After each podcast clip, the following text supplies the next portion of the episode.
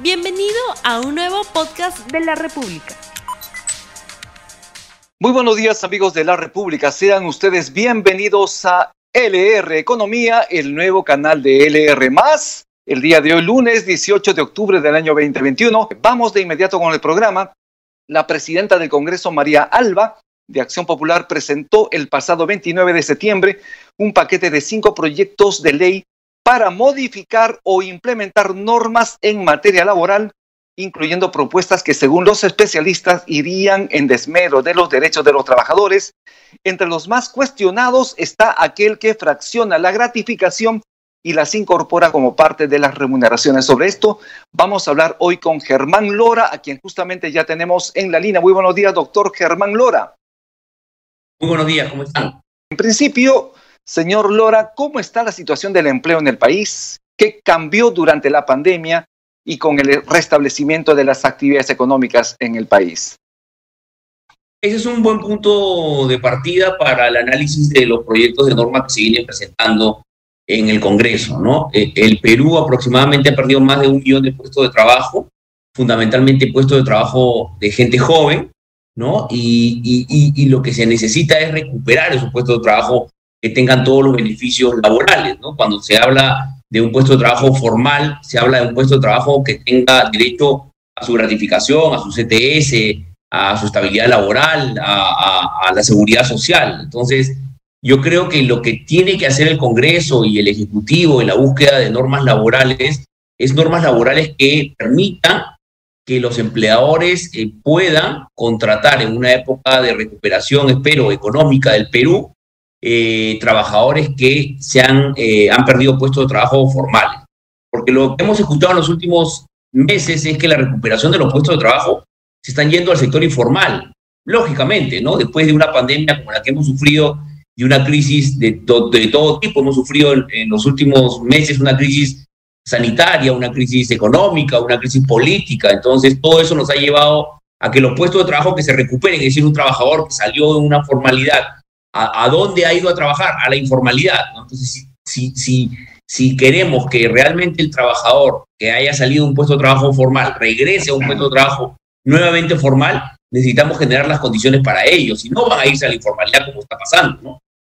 En ese sentido, la presidenta del Congreso, María del Carmen Alba, ha presentado un paquete de proyectos de corte laboral entre ellos propone fraccionar las gratificaciones e incorporarlos como parte de las remuneraciones.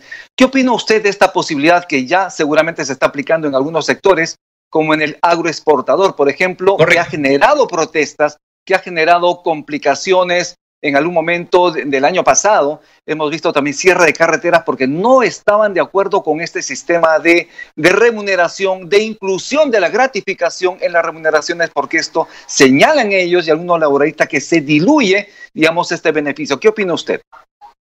Que, no es tan cierto lo que, lo que se señala, porque la norma de la protesta agraria no pasó por el tema de la, del fraccionamiento de las vacaciones, de tener una remuneración integral eh, mensual. Porque la protesta pasó por las condiciones de trabajo que se dan en algunas empresas del sector agrario. Tanto así que, la, la legislación cuando cambia a finales del año 2020 y principios del 2021 mantiene la remuneración. Hoy por hoy los trabajadores agrarios mantienen la remuneración eh, integral mensual, es decir, que todos los beneficios se le apliquen de manera mensual. Es decir, no es cierto la protesta y la, incomodidad del trabajador agrario haya pasado por ahí, porque si no la norma y el Congreso lo hubiese cambiado, y la norma y el Congreso no cambió el régimen, y los trabajadores del régimen agrario siguen manteniendo la posibilidad de que sus gratificaciones se paguen de manera mensual. Entonces, eso no es una, una, una afirmación que no es correcta porque, como le digo, en el régimen agrario continúan con ese, con ese sistema de pago. Entonces, cuando usted me pregunta, ¿Qué opino del sistema de pago? Me parece un sistema de pago que ya, primero se aplica a algunos trabajadores en el Perú, aquellos que ganan más de dos UITs. Uno. Dos, se aplica en un régimen agrario. Eh, y el Congreso de la República anterior no derogó el sistema, con lo cual entiendo, y los trabajadores se quedaron tranquilos, por lo cual entiendo que es un sistema que, por, por ejemplo, en el sector agrario funciona bien. Y tres, no es cierto tampoco, por eso que creo que es importante conversarlo, no es cierto que todos tendrían que ir en esa línea. Lo que propone la, congresista Alba es que exista un consenso, que el trabajador quiera que esto sea así. ¿De acuerdo? Entonces tiene que haber un consentimiento del trabajador. Y si el trabajador quiere que su gratificación por un tema económico se, se le adelante, se le pague conjuntamente con su remuneración de enero, de febrero, de marzo, y que no se espere julio y que no se espere diciembre, es una decisión que tendrá que adoptar el trabajador y que tendrá que celebrar un acuerdo con su empleador. No es una imposición legal, es un acuerdo entre las partes. Sin embargo, sin embargo, lo que ocurre en la actualidad es que la gratificación se recibe en julio y se recibe en diciembre. Entonces, consuetudinariamente la gente ya está acostumbrada justamente a ese tipo de entrega de la gratificación. Señalan además algunos laboralistas que si esto se incorpora a la, a la remuneración, sencillamente se licúa el beneficio. Esto podría ser así, de alguna manera podría generar obviamente suspicacias, preocupación en el sector laboral respecto a este tema. El tema de, ganar, de ganar una gratificación en julio y diciembre es un tema de, costo del trabajo. Si el trabajador me, va a costar, por ejemplo, 15 mil soles al año, yo puedo dividir los 15 mil entre 15 con la gratis y la CTS o dividirle entre 12. ¿No? Igual me va a costar 15 mil soles al año, por poner un número, ¿no? Por, poner un, por ejemplo, 12 mil soles al año que el trabajador gane mil soles mensuales, me va a costar, me va a costar, perdón, me va a costar 15 mil al año, ¿no? Porque son 15 remuneraciones. El trabajador gana mil y son 15 remuneraciones porque son dos gratificaciones y una CTS además de sus 12 mensualidades. Me va a costar 15 mil al año. Para un, para un empleador, para hacer temas netamente económicos, para un empleador, los 15 mil lo divido entre 15 y le pago mil soles mensuales al trabajador, ¿no? Y le pago su gratis CTS en julio, eh, su gratis en, julio y en diciembre, y su CTS en mayo y en noviembre, y con lo cual gasté mis 15 mil soles al año, o lo que hago los 15 mil lo divido entre 12 y lo, y lo pago proporcional. Ese es un tema, aquí no es un tema, eh, los empleadores cuando, y usted lo debe conocer, cuando, cuando califican un puesto de trabajo, cuando presupuestan un puesto de trabajo, lo presupuestan como costo anual. Ese costo anual si la legislación me dice que lo pago en 15, lo pago en 15. Si la legislación me dice que lo pago en 12, lo pago en 12. Entonces, no es un tema de diluir beneficios laborales, es un tema de distribuir, creería yo, los ingresos del trabajador. Para esto debería haber acuerdo y usted señala además que este proyecto señala, establece que esto estaría, digamos, pactado entre empresa y trabajador, pero en aquellos sueldos menores a 8.800 soles. Estamos hablando de dos unidades impositivas tributarias. ¿Esto sería factible? ¿De alguna manera se aplicaría en qué porcentaje de la población laboral en el país?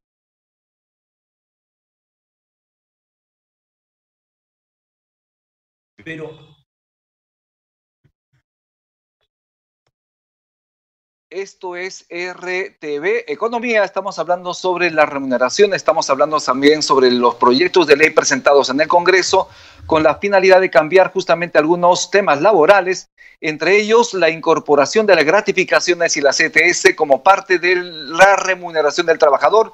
Estamos en este momento con el abogado Germán Lora, laboralista él, estamos conversando sobre esta situación y estas propuestas presentadas por la presidenta del Congreso a través de cinco proyectos de ley en el Congreso, justamente en el legislativo, con la finalidad de cambiar algunas normas laborales. Le estaba preguntando, señor Lora, sobre esta posibilidad de pactar entre empresarios y trabajadores este cambio laboral, ¿no? La incorporación de las gratificaciones como parte de las remuneraciones mensuales, pero aquellas remuneraciones menores a dos unidades impositivas tributarias, estamos hablando de 8.800 soles.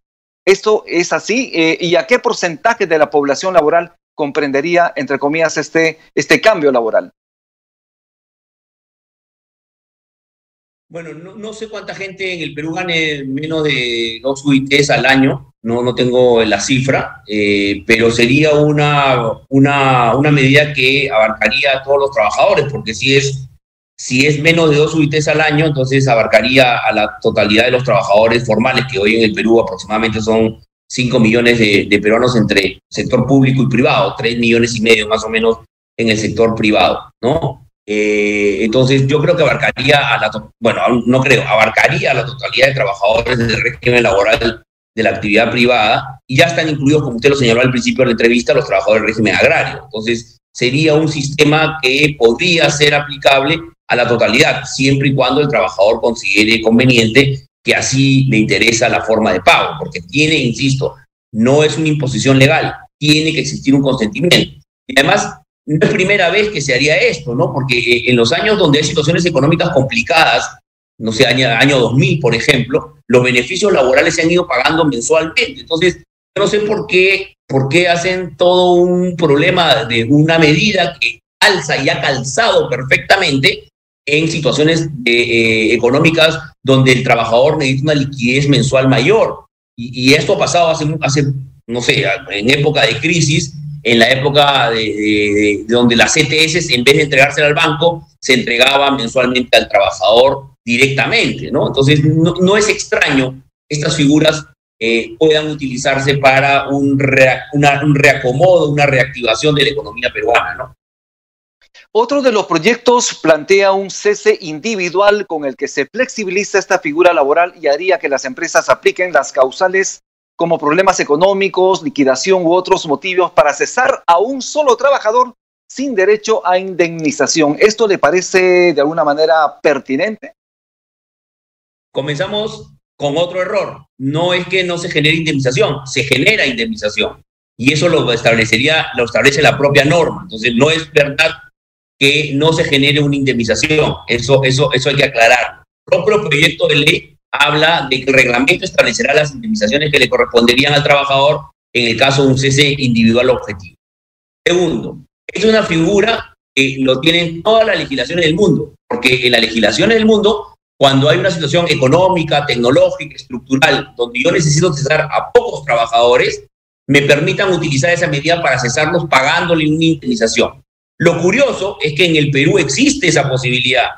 O sea, el Perú no, o sea, no, estamos, no se está, eh, el proyecto de norma no está creando ninguna situación distinta. Lo que está haciendo el proyecto de ley es diciendo, si tú tienes una situación económica complicada y puedes cesar, puedes cesar a más del 10% de tus trabajadores, es decir, una empresa que tiene 100 trabajadores y tiene una situación económica complicada, tiene que buscar a 11 por lo menos para cesarlos y poder ir a, la, autoridad de trabajo y decirle, acá están mis 11 para cesarlo, porque te exige por lo menos el 10%. Lo que hace esta norma es que la empresa evidencie, la empresa vea realmente a cuántos trabajadores esa situación económica podría afectar y por lo cesar a uno o a dos, lo que le, no a 11, porque la norma hoy peruana me exige 11, entonces tengo que buscar a 11 trabajadores por todos lados para poder presentar mi solicitud de suspensión perfecta, ¿no? Lo que hace la norma ahora es decir, oye, ¿cuántos realmente te, necesitas cesar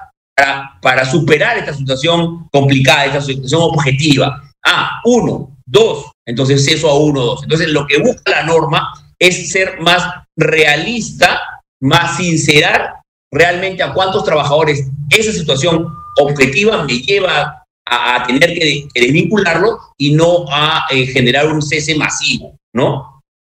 De otro lado, hay una eh, propuesta también que plantea un contrato a tiempo parcial, es decir, se puede contratar a trabajadores con 24 horas en promedio de trabajo semanal, pero en la práctica las empresas podrían utilizar, digamos, a trabajadores con más horas y sin pago de horas extras. ¿Esto podría ser así?